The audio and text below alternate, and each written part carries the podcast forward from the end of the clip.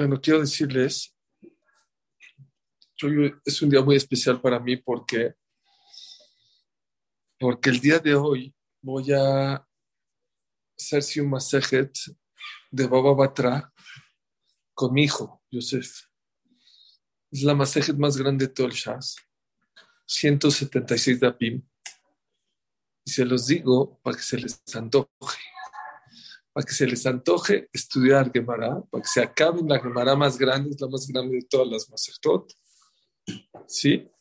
Pero para otra cosa más. Una de las satisfacciones más grandes que una persona puede tener en la vida es estudiar con sus hijos. Cuando estudias con tus hijos, los conoces. Cuando estudias con tus hijos, estás haciendo exactamente una de las finalidades más importantes de esta vida, de no estudiar Torah, sino agarrar la Torah de la generación pasada y pasarla a la generación venidera. Háganlo, por favor. De verdad, es de las cosas más maravillosas. Hay papás que desgraciadamente son muy desesperados, no tienen carácter y le gritan a su hijo, entonces no pueden estudiar. Así como hay papás que no pueden estudiar con sus hijos, eh, trabajar con los hijos en la misma empresa porque revienta. Pero uno de los sueños que quiero que anhelen en esa vida y pidan, de verdad lo quiero compartir con ustedes, es que algún día puedan sentarse, si no es Gemara, pueden estudiar Humash, pueden estudiar Mishnah, pueden estudiar lo que sea. Pero yo les digo que es una de las cosas más maravillosas que puede haber en esta vida. Dice el Pasuk, cuando le pidieron a Jacob vino que se lleve a Binyamin a Egipto, le pidió es que nos pidió el rey de Egipto que por favor este, nos trae a Binyamin, si no, no nos va a dar a Shimon. Dijo, no, no, no. Y dice el Pasuk, Benafsho Keshura Benafsho. ¿Qué es Benafsho Keshura Benafsho? El Nefesh de Jacob vino está muy apegado a Binyamin. Muy. Dice el Balaturim, ¿por qué estaba tan apegado? A Binyamin, su hijo pequeñito. Así yo había pensado, pero el Balaturim no dice así. Dice, el Balaturim, dice el Balaturim que estudiaba Torah con él. Yosef también.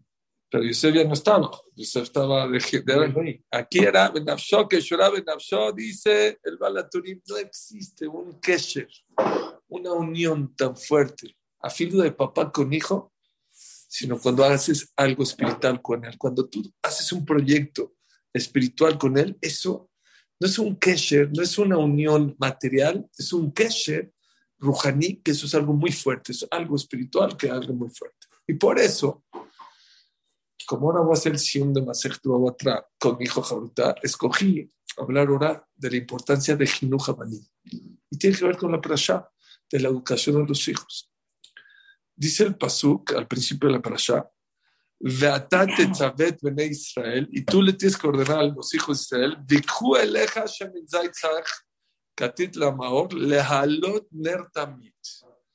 Sí, tienes que obligar al pueblo de Israel a ordenarles que por favor hagan el aceite de oliva especial para la menorá. ¿Para qué? Para prender, sí, lehalot ner tamit ¿sí? para prender la vela para siempre. Es sabido que los jajamín comparan las velas a los hijos. La vida charca, les conté la vida charca esta semana, de Porat Yosef, dijo así, ¿cómo, canta, ¿cómo decimos en Hanukkah después de prender las velas? Anerotalalu, no mandekim, ¿sí? sí. Luego decimos, Anerotalalu Kodesh. Estas velas son cosas. No tenemos permiso de utilizarlas. Ela dirotam bilbat. ¿Sí? Cuidarlas. ¿Para qué? Que de leodot aniseja ni floteja para agradecerte toda la vida por las salvaciones que nos has hecho. Dice Rabidat Sadka, las velas son comparadas a quién? A las Neshamot de nuestros hijos. Kodesh son Kodesh. Los hijos no son prestados. Dice Hamshal Kredi, los hijos son encargados. Akash te los cargó. No tienes permiso de qué? De utilizarlos para lo, que tú quieras. El alidotam bilbat, sino lo que tienes que hacer en tu vida es vigilarlos que vayan por buen camino toda tu vida. Toda tu vida, hasta 120 años, estás obligado de estar al pendiente de tus hijos. Como dijimos en la semana, cuando son chicos, les ordenas. Y cuando son grandes, no les puedes ordenar, pero los tienes que aconsejar. Y hay veces que tus hijos no te van a entender. ¿eh? Pero ¿por qué? Mami, pero ¿por qué? ¿Qué crees? No me vas a entender y te vas a enojar. Pero ¿sabes por qué te digo este consejo? Porque cuando crezcas, me vas a decir, papá, ¿por qué no me dijiste? ¿Por qué no me enseñaste? ¿Por qué no me advertiste? Ya no puedes ordenar a tus hijos, porque cuando, ¿saben? Hay una alhaja en el que uno le podría pegar a sus hijos sin coraje. El que le pega a sus hijos con coraje traspasa un isur de la Torah. Porque eso no es educar, eso es eh, eh, calmarte a costillas de otro. Eso, eso, eso no, es, es, prohibido, eso está prohibido por la Torah. Pero a filo el que dice que se le puede pegar al hijo, ¿sí? Dice Shuhanaruch, eso es solamente hasta la edad de 13, 14 años de Shuhanaruch. Pero después de 13, 14 años, ya no le puedes pegar. ¿Por qué? Difnei ver, es un isur de oraita que te la puede regresar. Estás provocando lo que te pegue. Imaginan un hijo que le pega a un papá. Es es pena capital, es muy delicado. Así lo que no le saque sangre, si le saque grande también es azul. Así lo que no le sacó sangre, nada más dejó el ojo moro, le pegó. Vamos a levantar la mano. es isur de oraita. Entonces dice la Alaján Aruch, después de creo 14, 15 años, la persona ya no le puede pagar a sus hijos. Dicen los jajamim contemporáneos, eso era en el tiempo de antes. Hoy en día, después de los cuatro, cinco, seis años, ya no le puedes pagar a tus hijos. ¿Por qué? Ya te la regresan, ya están estas otras generaciones. Yo, yo, yo, yo les, yo, sí, yo les, yo les conté que mi hijo, justo con lo que estoy haciendo, lo voy a contar ahorita en el cuando él era chiquito, era el más grande, es mi Yosef. Él mordía, mordía. Hay niños que muerden para defenderse. Yo estuve con Ravolve una vez en Israel. Ravolve fue de los grandes, grandes jajamín, guías espirituales que hubieron en la generación de Musar. Ravolve fue algo muy, muy grande. Y lo escuché en la Yeshiva de Coltorá. Y cuando acabó la hija de Coltorá, de repente se salió y se metió a un cuarto Dije, lo sigo. De repente me metí al cuarto. Ah, estaba ahí afuera. Me dijo, ¿quieres hablar? ¿Preguntarle algo? dije, sí. Me metí adentro, yo no sabía ni qué preguntarle y ya está, todo mí. ¿A qué le digo? Me vino a la cabeza, dije, oiga, jajam, es que mi hijo Yosef muerde, muerde. ¿Le puedo pegar? Me acuerdo la expresión que dice, no, no, no, no, no, no, no, no, no le vais a pegar. Dije, no, es que muerde a sus hijos, a sus hermanos. No, no, no, así decía, no, no, no, no les vais a pagar. Dije, entonces, ¿qué hago? Así me dijo. Cuando muerda, sácale sus zapatos. Dile, estoy enojado contigo. Sácale los zapatos afuera de la casa. Así me dijo que haga. Dije, pero ¿qué te, que Tú haces así. Así se dejó de morder mi hijo. Es mi hija brutal que ahora acabé Baruch Hashem, eh, eh, la verdad me va a matar. Lo que le estoy diciendo es, no hay que pegarles, ¿sí? No hay que pegarles, hay que llamarles la atención, hay que hablar con ellos, vamos a hablar de eso, ¿sí? Pero tenemos que saber algo muy importante. Jinuj no es menos que tu negocio, así como tu negocio. Si no vendiste, que no, pues es que no me compró el comprador. ¿Qué haces? Bueno, ya, ni modo. No. Vas con otro cliente, vas con otro producto, vas, te mueves. En Jinuj, una de las cosas más importantes en Jinuj es que sepas que tienes una obligación de educar a tus hijos, de ocuparte de ellos, como dijimos en la semana. Muy importante. Y uno de los consejos es que sepas, vean, Lealot Ner Tamid, dice, Lealotejal Tanerot, el Mulpena Yavir sí está escrito que cuando el Cohen Gadol ¿sí? iba a prender la menorá, no podía quitar la mano de la vela hasta que la mecha prenda por sí sola. Dos cosas les quiero decir. Número uno, si todos somos Koanim, ¿cómo sabemos que todos somos Koanim? Porque está escrito, está escrito, Beatem Tiuli Mamlechet Koanim Kadosh, que era un pueblo de sacerdotes y un pueblo Kadosh, que dice que todos en cierta manera somos como los Koanim.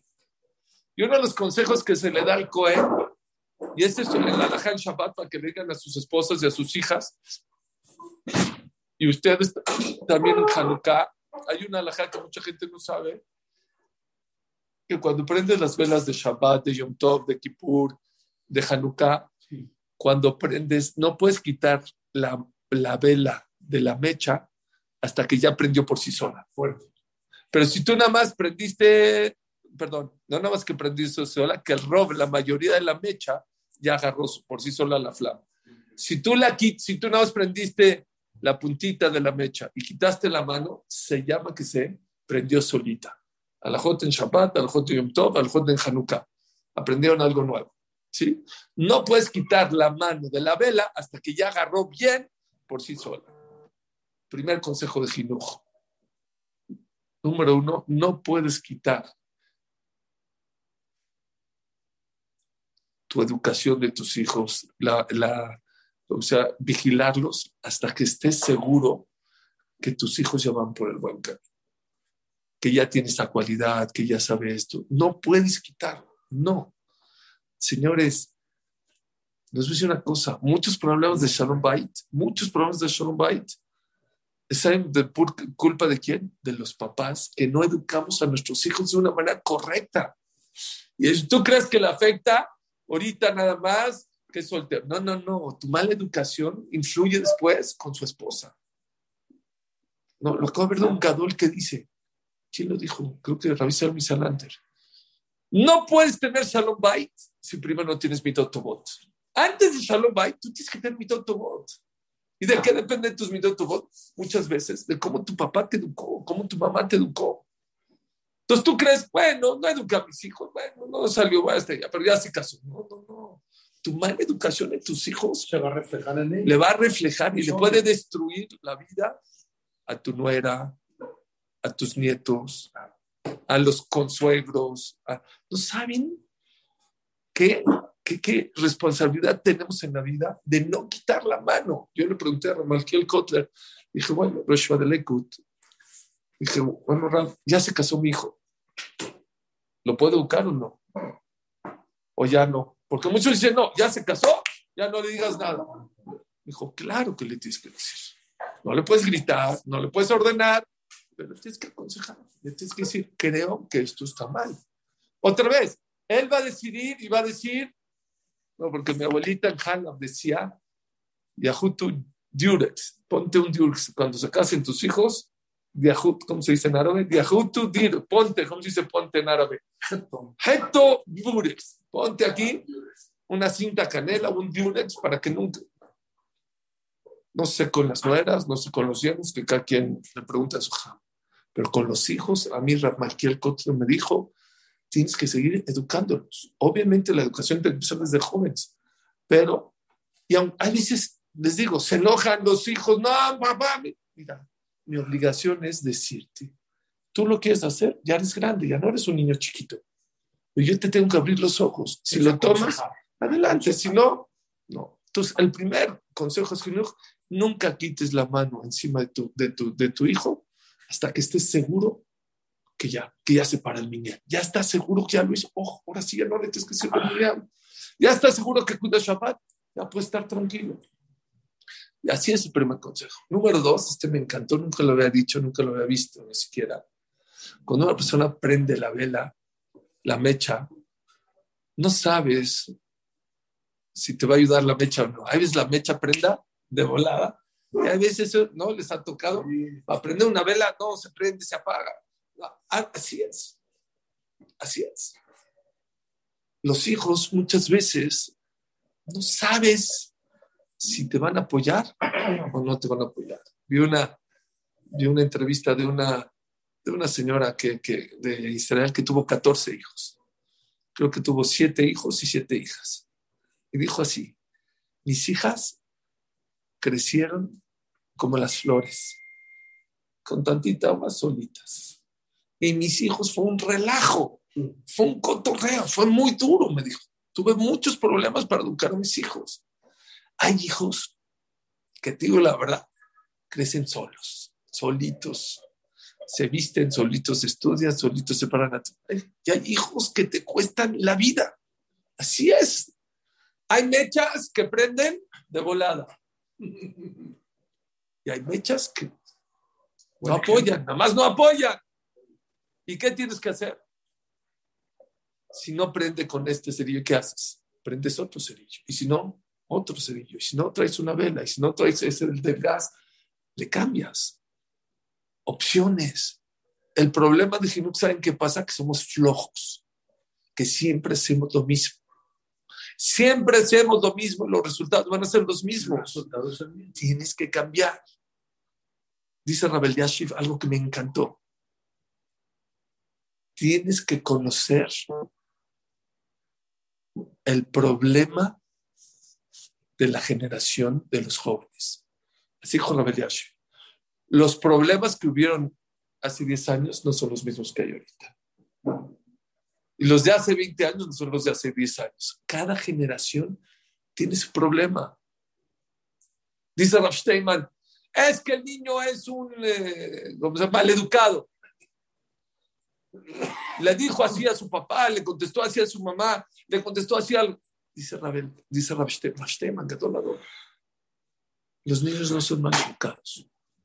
No son mal educados. Stam, normalmente un niño es bueno, que ser bueno que hacer el bien. ¿Saben cuándo se comportan mal educados? Cuando los aprietas mucho. Cuando se sienten muy presionados y ya no saben qué hacer, se rebelan. Se rebelan. Así Muchas veces nuestros hijos, ¿qué pasa? Contestan feo o hacen cosas indebidas, no porque quieren ser malos, porque tienen que manifestar su manera de demostrar que están demasiados eh, apretados, demasiados lajuchim, como se dice, lajuchim presionados. Justo me dijo mi hijo hace muchos años, mi hijo Yosef, mi hijo Yosef, papi, ¿cómo se educa al niño? A ver, tú dime cómo. Dijo, te voy a enseñar cómo. Él me va a decir a mí. Si tú tienes un pájaro en la mano si lo aprietas mucho, ¿qué pasa? Y si abres mucho las manos, así es la educación de los hijos. no puedes apretar demasiado porque los ahorcas, porque se hacen insolentes, porque se hacen irrespetuosos, pero tampoco les puedes abrir las manos completamente. ¿Por qué? Vuelan y se te pelan, se te van. Hay que tener mucho cuidado. Entonces dice Rabel Yashiv, hay que saber y hay que conocer cuál es el problema de la generación. Y dice Rabel Yashiv, aunque haga cosas graves tu hijo, graves, tienes que aprender a ser empático con él, entender su situación, lo que está viviendo. No es nada más regañarlo, lo hiciste grave, pero entiendo por qué lo hiciste porque estabas muy presionado, porque los amigos, por la situación, por la mugre tecnología. Tienes que ser empático con tus hijos. Escuchen ese consejo, es un consejo de oro.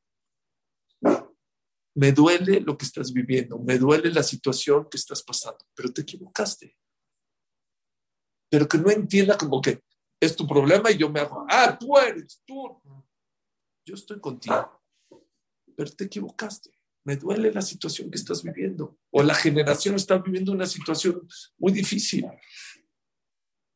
Pero tienes que ser muy empático con ellos.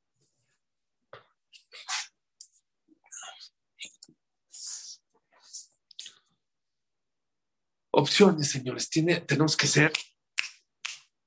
Les voy a dar dos ejemplos, uno que ya han escuchado y uno que no han escuchado de cómo tenemos que ser versátiles. Dicen que había una quita en una clase, no sé, vamos a decir, uno se llamaba Daniel y el otro se llamaba Débora, en kinder. Y vino Débora con la moral y dijo, Mora, me está pegando Daniel. Mire cómo está pagando. Cualquier mora que hace. Daniel, eh, castigado, te saco de la... ¿Qué creen que le dijo la moral a Daniel? No lo premió. Dijo, Daniel, ven por favor, estoy contando los dulces que voy a entregar a los que se portan bien para Shabbat. Ayúdame a contarlos. Mm. Es una manera, es, una historia muy simple, pero un ejemplo de cómo romper los paradigmas y cómo educar de una manera distinta y diferente.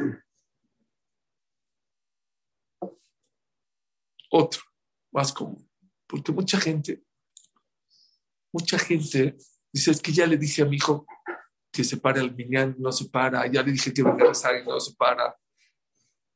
Había un maestro en la escuela que le dolía que los alumnos no estaban rezando bien, no estaban rezando bien. Y les daba musar y les decía, y miren la tefilá, porque dicen, by the way, dice el Hazonish, una de las cosas más importantes que hay que enseñarle a los hijos es, ¿quieres algo en la vida? Pídeselo a Dios. Eso hay que metérselo en las venas. Es lo mejor que le puedes dejar a tus hijos, más que dinero. Dinero se puede acabar, lo pueden perder. El mejor consejo que le, que le puedes enseñar a tus hijos es, necesitas algo. ¿Qué es algo? Lo que necesites. Necesitas pasar el examen, necesitas un triciclo, necesitas una bici, ya quieres un coche, quieres tener éxito en la yeshiva, quieres tener éxito en la universidad, te quieres casar, quieres tener hijos, quieres casar a tus hijos, tienes que enseñarles. ¿Quieres? Pídele al dueño de esas cosas. ¿Cómo yo lo vi hace muchos años? ¿Cómo lo hago yo eso con mis hijos? Tengo una cita importante de trabajo, salgo de la casa y les digo, niños, bikers, vayan, por favor pídate fila porque necesito tener a ahora en la cita que tengo. Regreso, gracias por su tefla, la tefla funcionó. ¿Qué le estás metiendo a tus hijos? Que la tefla funciona, que hay que pedir tefla. No, no, es, oigan, recen, recen, recen, recen, recen. No, no, no funciona así. Demuéstrales que para ti la tefla es lo más importante. Estaba este maestro en la escuela y de repente Dijo, ¿qué hago? Tengo que hacerlos entender. Es jabal. Es una. no sé cómo explicarles. Palabra, no, lástima que no baje. Vi a una señora hace, acabando Hanukkah. Hacen que Hanukkah hable mucho de pedir de pedir cosas. Y vi una señora, la acabo de ver ahorita, se me enchina el cuerpo, hace, antes de entrar a la clase, voy bajando y la vi por una carriola. ¿La viste arriba? Con dos niños. Y era un día de la mañana, yo voy saliendo de la de dar mi clase de mejor, voy no y cuarta de la mañana, voy saliendo y me encuentro en el estacionamiento. Hola, Hamzul, ¿cómo está? Mire, ya sé que usted siempre dice que la tefilá, que no esto. Pues ya llevo un año, no, no me acuerdo cuánto me dijo, pidiendo que me quiero cambiar de casa. Y no. Y no se da, y a mí no me diga. Así como que me retó. A mí no me diga porque no me he cambiado de casa y ya lo pedí, ya todo, no sé qué. Yo. ¿Quién es ella? ahorita, ahorita digo, no. Sí, una señora que está aquí. No, no, no, no, no. Una señora que tiene aquí dos bebés. Ah, Viene aquí y trajo a sus hijos. Ah. Y ahora le dije, no le reces a Dios, platica con él. No le digas, me quiero cambiar de casa, me quiero cambiar de casa. Amigo. Explícale por qué te quieres cambiar de casa. ¿Por qué quieres que tu esposo esté más tranquilo? ¿Por qué quieres que tus hijos estén más a gusto para no envidiar a los demás? Platica con él. Bueno, lo voy a hacer, pero, pero yo ya me desesperé. Ahorita, ahorita, bajando las escaleras, me dijo, Jajamola, ¿se acuerda de mí? Le dije, sí. ¿Se acuerda que me lo agarré en, en, eh, ¿cómo se llama? En el estacionamiento y le dije que Hashem no me ha escuchado? Ya se vendió mi casa. Todavía no compró la otra, pero ya se vendió la casa, que era lo que yo quería. ahorita me, lo voy a invitar a la ciudad toda allá para enseñarle que ya compré mi casa nueva. El mejor regalo que le puedes dar a tus hijos es enseñarlos a rezar, pedir tefilá, es lo mejor que les puedes hacer. Son, ¿cómo les puedo decir?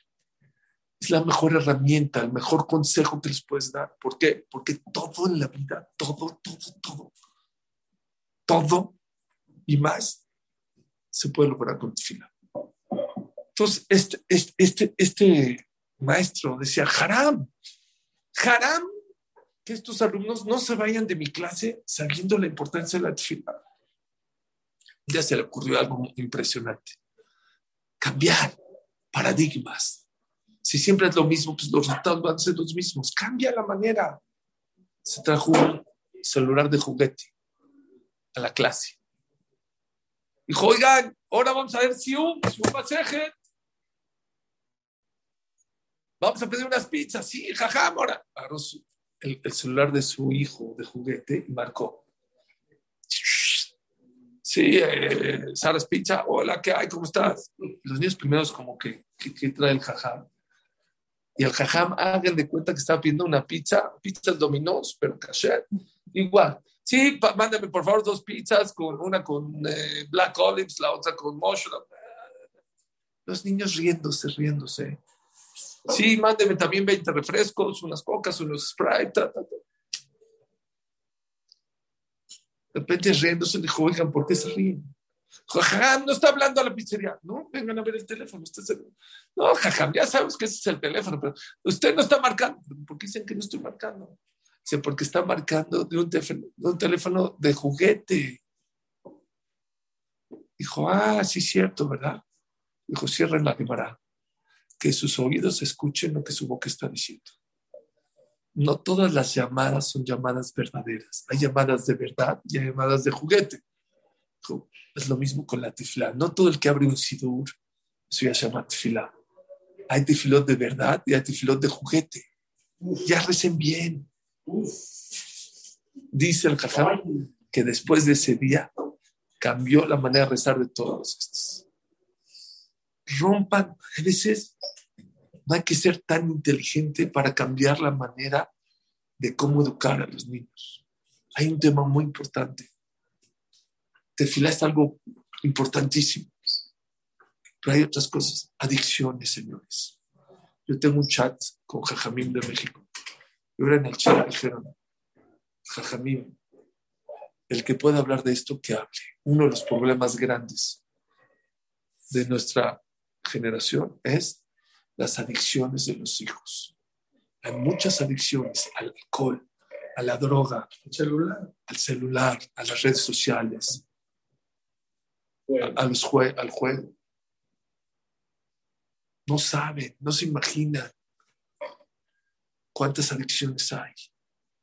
Y perdón que se los diga, no es culpa de los niños, muchas veces es culpa de nosotros, porque no les ponemos límites a los hijos porque nos da miedo regañarlos, llamarles la atención. No le tienes que pegar, le tienes que hablar fuerte con tu hijo. Mi papá la no me contó, muchas veces me contó, que estaba en una boda, en un banquete, y le estaban diciendo a un señor, no sé, 50, 60 años, tómate este tequila, tómate este tequila. No, es, órale, estamos. Vino su hija de 14, 15 años, dijo, ay papá, ¿tú no te lo tomas? Agarró ella y se lo tomó. Y en vez de regañarla y enojarse, se rió. Qué bonito, gente. ¿Qué no? ¿Qué, qué, qué? La estás destruyendo tu hija. Yo, y se los digo, mire, ya saben que yo soy cero alcohol, en me gusta el alcohol, pero cero emborrachado. Yo le digo a mis hijos ni en Purim que se emborrachen. Y si es en contra de la alja, que Dios me perdone, pero hay culotes que no se están emborrachando. En Purim no, no me hacen mucho caso, pero todo el año por lo menos me hacen caso. Yo les digo una cosa, es una vergüenza, es una tristeza que un, hijo, que un muchacho tome, pero que una muchachita tome. ¿Dónde está el cabud? ¿Dónde está el cabud de la mujer? Le dijo un amigo que viene a las clases, que organiza eventos y banquetes. Y él ve, pues él está mucho en fiestas dijo Suri. Llegan muchas veces, desgraciadas, las muchachitas como Barbies. ¿Saben qué son las Barbies? y toman tanto que se van como Barney. ¿Saben cómo es Barney? ¿Conocen el, el dragón ese morado? No podemos tapar el sol con un dedo. No, Zuri, no. Hace muchos años, por eso lo puedo contar, gente de Achala, que son mis amigos, dijeron, Zuri, es una pena, es una vergüenza que en casa se reúnen mujercitas de 14, 15 años y tomen y se amarrochan y se emborrachan de tal grado que tienen que ir a para... ¿Qué es eso? ¿Y dónde están los papás? ¿Por qué permites? Y ahora, antes decía, no, es que el papá en vez de decirle no vas al antro y no te borrachas porque te. No, bueno, vete en Uber para que no te estampes. No, no, no, no tengan miedo. Para el judaísmo, tus hijos no son tus amigos, son tus hijos. Tu papá no es tu amigo, tu papá es tu padre. Amigos hay muchos, papá y mamá hay uno.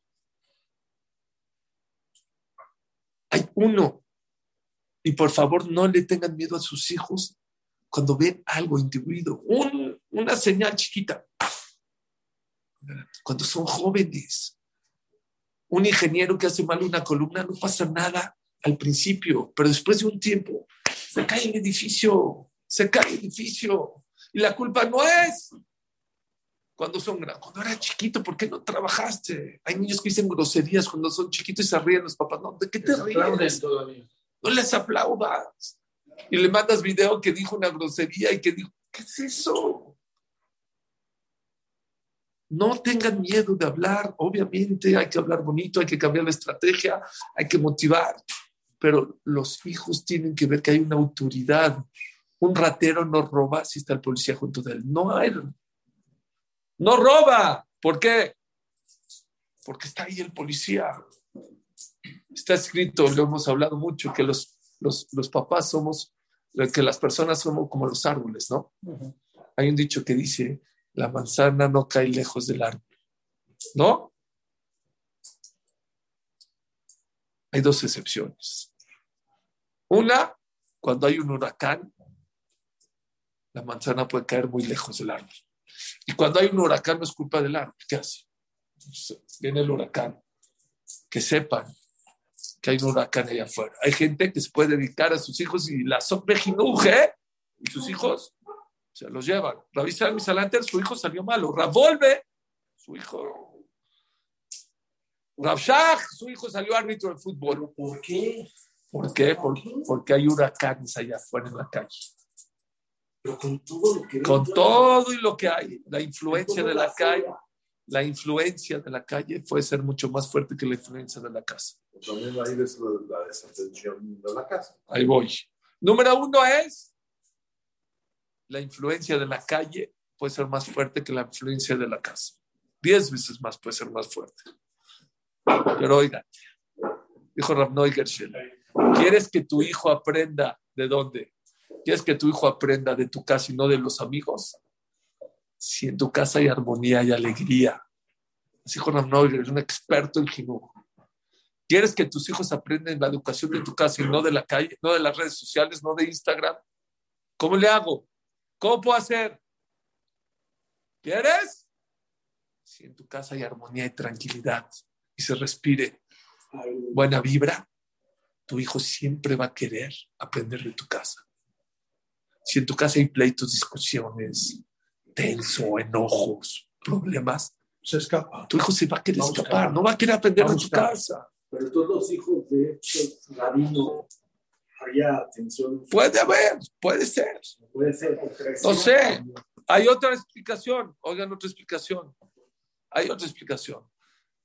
Una manzana no cae lejos del árbol. ¿Saben cuándo es eso? cuando el árbol está, pero cuando el árbol está muy alto, puede ser que cuando cae la manzana, cae muy lejos. Dijo un Raf, creo que Ratzvi dijo, cuando estamos muy lejos de los hijos, no estamos presentes, puede ser que tus hijos queden muy lejos de ti.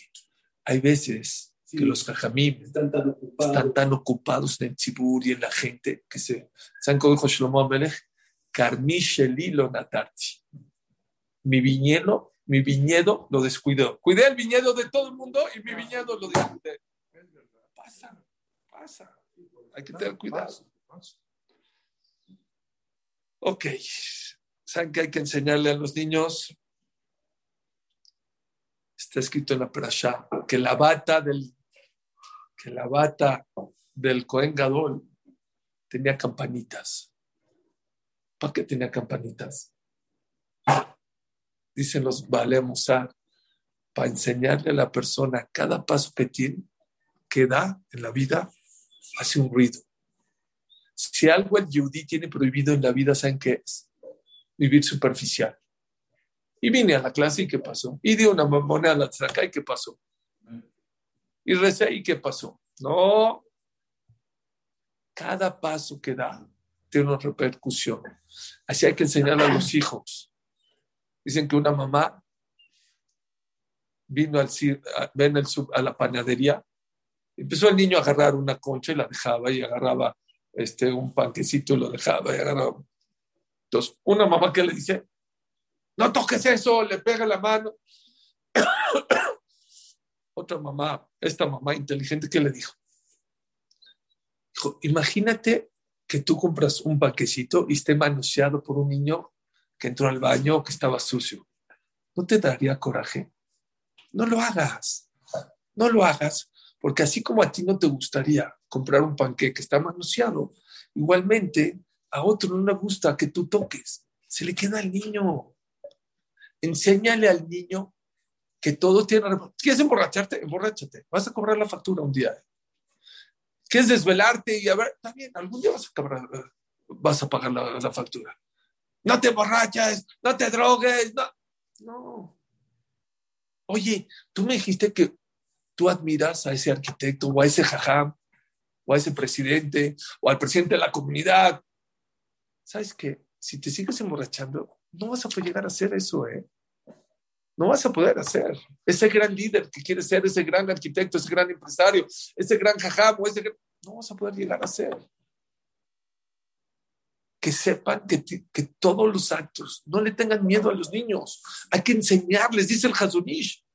Antes a los niños, ya que se van a enojar, se les enseñaba que existe el Keinam. Ahora, hablar de a los grandes se enojan. Si ahorita les hablo del Keinam, la gente se enoja. El Hadosh dice, enséñele a los niños que tiene, hay Keinam. Y yo digo así, el Geinam no es después de 120 años. Aquí. Claro que aquí. Con Nishma. El que se porta mal le va mal. El que se porta bien le va bien en la vida, normalmente. Normalmente. Eso hay que enseñárselo a los hijos. No le tengan miedo. No le quieren hablar del gay, pero digan. Todo tiene repercusiones, para bien y para mal. Como siempre les he dicho. Yo le digo a mis hijos, ¿quieres ser del monte o del montón? ¿Quieres ser del monte? no te puedes comportar como del montón. Si te portas del montón, el resultado va a ser del montón.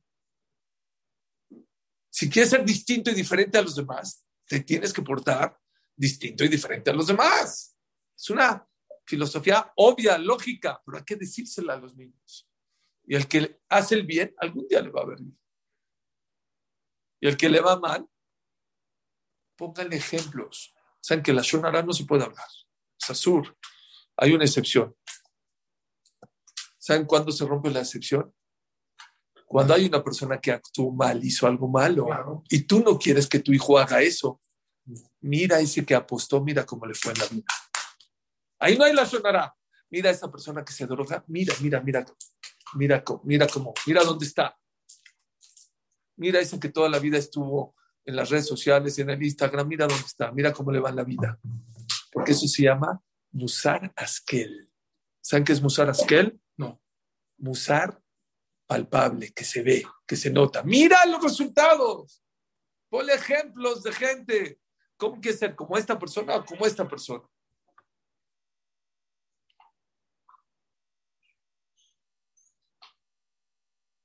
Otro consejo que me gustó mucho es Rav Heskel cada vez que le decía, busquen a Dios en la creación. Cada vez que le decían, papi, mira el pétalo de la rosa, mira los colores de verde, mira los árboles. les daba una moneda. Cada vez que decían, mira Hashem en las naranjas, mira Hashem en mi cuerpo, ah", les daba una moneda para que se fortalezcan en buscar a Hashem en la creación. Para que vivan con Hashem. Mucha gente me dice, es que hablo con mis hijos y no me escuchan. Primero que todo no hay que gritarles. Eso ya lo sabemos. No existe nadie que le grites y te haga. Hay una frase que hace mucho no, les digo, es, si quieren que te, si gritas, te oyen. Si gritas, te oyen. Si hablas, te escuchan. Si sonríes, te aman. Sí, si gritas, en el momento te oyen, te das la media vuelta y se les olvida lo que le dijiste. Si hablas, ya te escuchan, ya te escuchan. Y si no, y si no hablas, si hablas con amor, con cariño, te van a amar. Si sonríes, te van a escuchar más. Entonces, varios consejos, la persona dice, es que no me escucha, hijo. Si gritas, no te va a escuchar jamás, jamás. Número dos, si eres desesperado, eh, no gritas, pero estás acelerado. El niño lo ve, está acelerado, mi papá está loco, está acelerado. Ahora que se le pase, hablamos. No hables ni acelera, ni gritando, ni acelerado. Hay otra cosa muy importante. No se educa en el momento del problema. El problema es que queremos educar, por ejemplo, párate a la tifla, ya son las siete y media, es que no entiendes, es que nunca rezas. Ahorita está en su cama, dormido, no te va a hacer caso. No se educa en el momento del problema. ¿Saben cuándo se educa? Antes o después. En la mesa de Shabbat cuentas un mase de la importancia de la tefilá un mase propio, una anécdota, todo como pedí tefilá y me contestó increíble, como el cliente me hizo muchos, eh, muchos de los problemas que tenemos es, queremos educar a nuestros hijos cuando, cuando están en el problema. Ahorita, como están en el problema, no te van a reconocer, ni te van a escuchar, ni van a... Se están, eh, ¿cómo se? Puedes demostrar, si están tomando, no estoy de acuerdo, pero ahorita no le des usar, no te va a escuchar. Sí, puedes demostrar que estás enojado, que no estás, no estás de acuerdo con lo que está haciendo, pero el musar es o antes o después, no en el momento. En el momento no, no te va a hacer caso, ni te va a escuchar, ni se va a tapar oídos. Entonces, si quieres que te escuchen, número uno, no grites. Número dos, menujata nefesh, que te vean tranquilo, no acelerado. Que no, es, no eres un reactivo. Estoy tranquilo y aún así te estoy diciendo las cosas. Número tres, no se habla y no se educa en el momento del problema. Número cuatro, no le hables tú arriba y tu hijo abajo. Bájate, siéntate y velo a los ojos. Cuando te ve para arriba, como que, no, mi papá está, bájate, bájate, siéntate y háblale a los ojos. Mira, papito, lo que estás haciendo, escucha mucho más, dicen los psicólogos. Y número cuatro, háblales por su nombre. Es que no entiendo. Háblale, José, Jaime, David, te va a escuchar más. El niño le gusta cuando le hables por su nombre. Entonces son cuatro consejos cuando te sientes a hablar con él. Uno, no grites. Dos, no te aceleres. Tres, bájate a su nivel. Cuatro, ¿qué dijimos? El cuatro, llámalo por su nombre. Hay otro problema, mucha gente no entiende que los niños son niños hay gente que se enoja cuando los niños. Pero niños, a ver, niños, ¿hasta dónde? Hasta. De 14, de 13. De hay, hay ya, bueno, hay. no, porque yo también hay, por así que niños de veintitantos. Sí, niñotes. Ya no son niños, niñotes. Sí. Tipeches le dicen.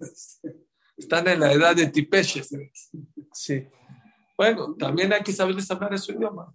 Cada quien a su nivel.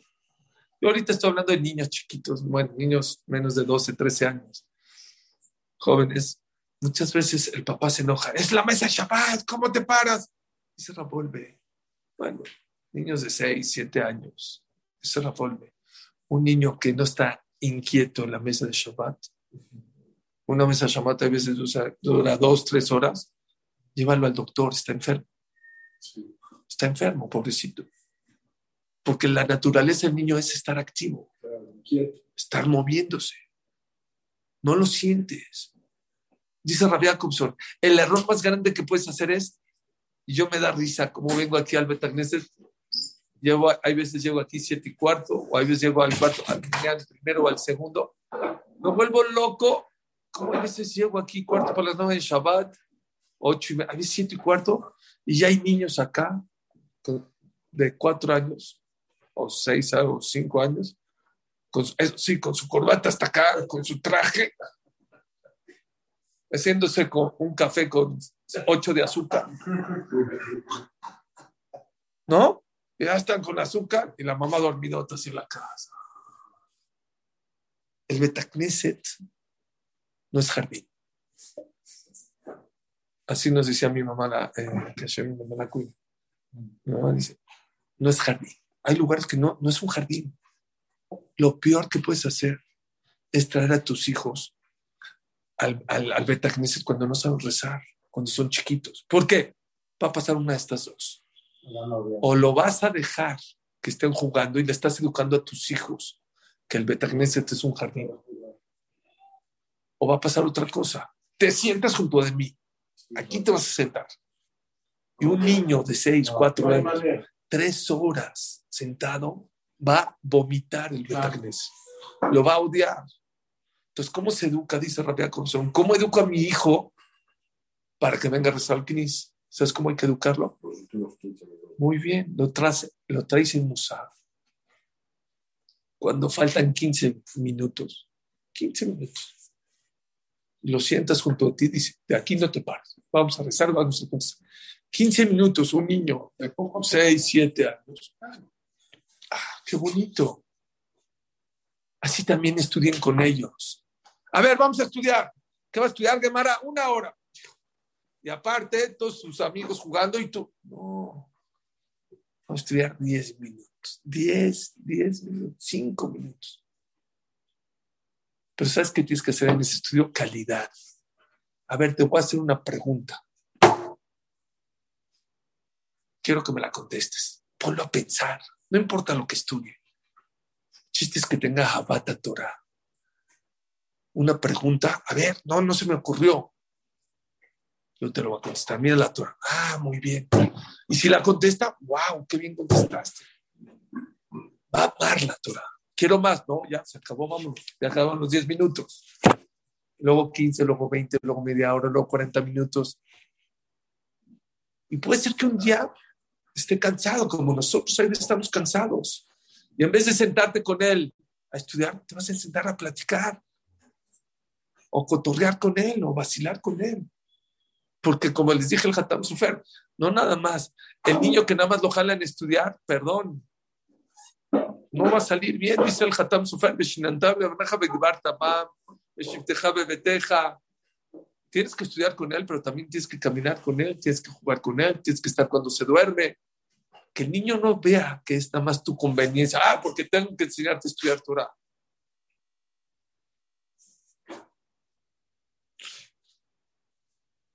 Esto es lo más importante, señores. Crean en sus hijos. No importa sus cualidades, no crean en ellos. No los vean con malos de de malos, de malos. No, es que mi hijo es maldoso. Son buenos, tus hijos son buenos. Hay cualidades que le cuestan más, hay cualidades que le cuestan menos. Dicen que había una chinita este ejemplo lo vi de Ham Shabbat, Dice que había una señora que traía agua del pozo. No había, no, hay, no hay las facilidades de ahorita que ahorita te paras y abres.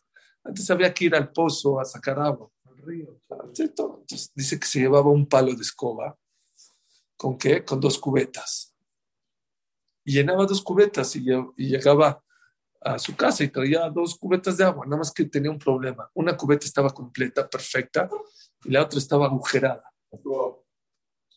Entonces, esta, la, completa, pues lleva completita el agua completita. La otra, la llenaba, pues llegaba a la mitad.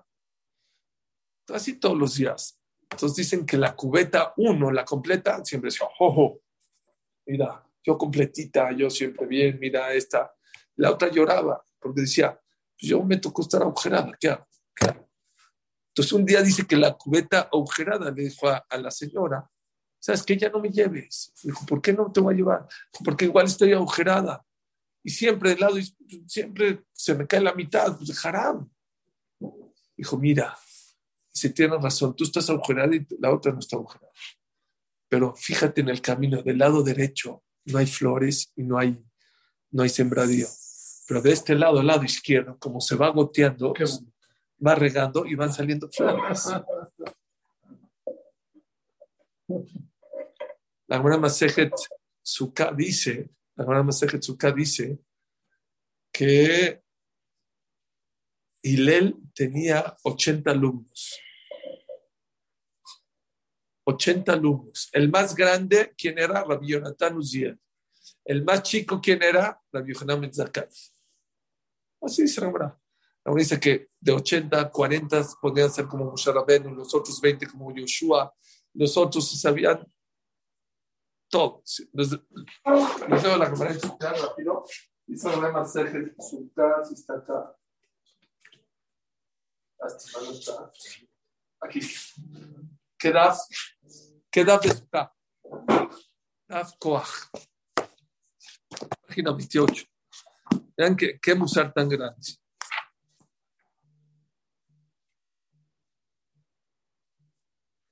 Dice. ¿Sí? Sí. Vean qué cámara, ¿eh? 80 alumnos tenía Ilela Zaken. De esos 80, 30 estaban en el nivel para que Hashem pose en ellos como Moshe Rabbeinu. otros 30, Binun.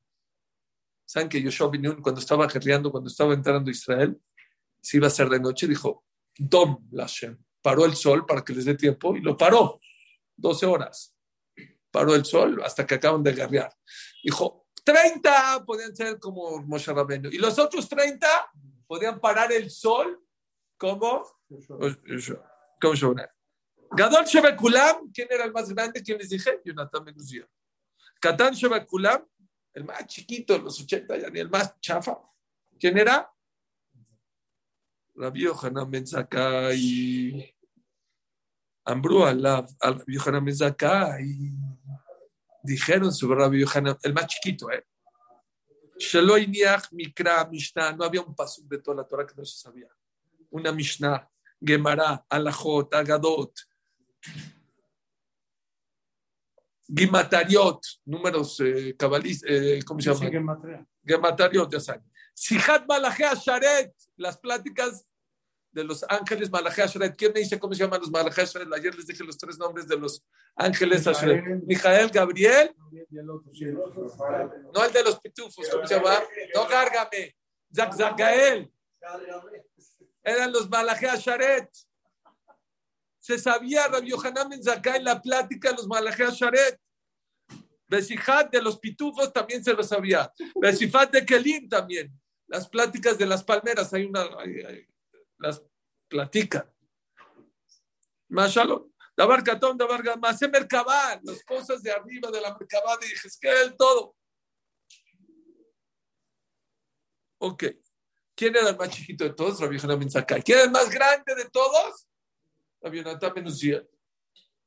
Vi que dice, ¿de dónde, de quién recibimos más Torah? ¿De Rabbi Hanan Zakai o de Jonathan Menuziel? Jonathan Menuziel era más grande, era el más grande, pero hay, no sé, no quiero decir, mucho más Torah recibimos de Rabbi Hanan Zakai que Jonathan Menuziel. Tú lo sabes, así salió. A lo mejor él se encerró y estudió otras cosas, no sabemos. Pero nunca desprecies al roto al incompleto, al agujerado, al que tiene defectos. ¿Saben ustedes que el Rambam, Rabbi Moshe Ben Maimón, hay una opinión que su papá no lo quería. No lo quería. Al principio no lo quería. Al principio del libro dice eso. No lo quería. Y miren el Rambam, David Amelech, cuando vino Shmuel a ungir, dijo, dijo Ishai, me mandó Dios a ungir a uno de tus hijos. Le enseñó a uno, al dos, al tres, al cuatro, al cinco. Dijo, no, no es ni uno. Dijo, pues ya no hay. Ni siquiera se le ocurrió que David Amelech podía ser rey de Israel. Fue rey 40 años. Hay muchas historias de mucha gente que de niño no era la estrella brillante y brilló en la vida. Tú no sabes de quién puedes tener más naja. Nunca le quites la fe a tu hijo. Cree en tu hijo. Si tú crees en tu hijo, lo vas a hacer grande. Si tú no crees en tu hijo, si tú le eres un flojo, eres un tonto, de verdad se lo va a creer.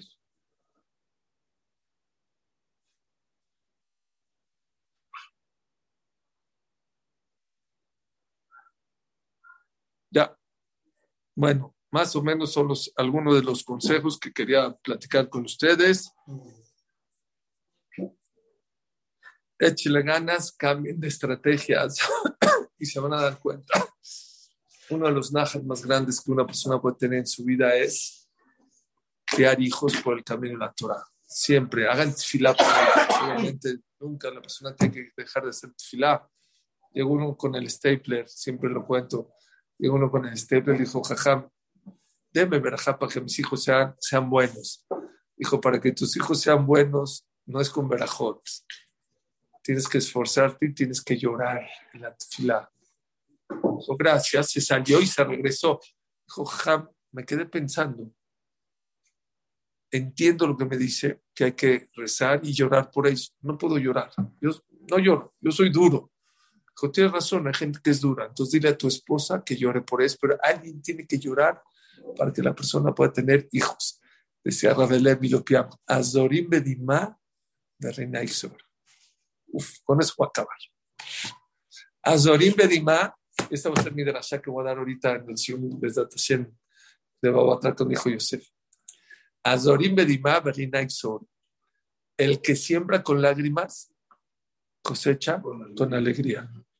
Cuando mi hijo Yosef se iba a Israel, de Bajur, era mi primer hijo que mandaba a Israel a Yeshiva, es duro, es difícil, no es fácil.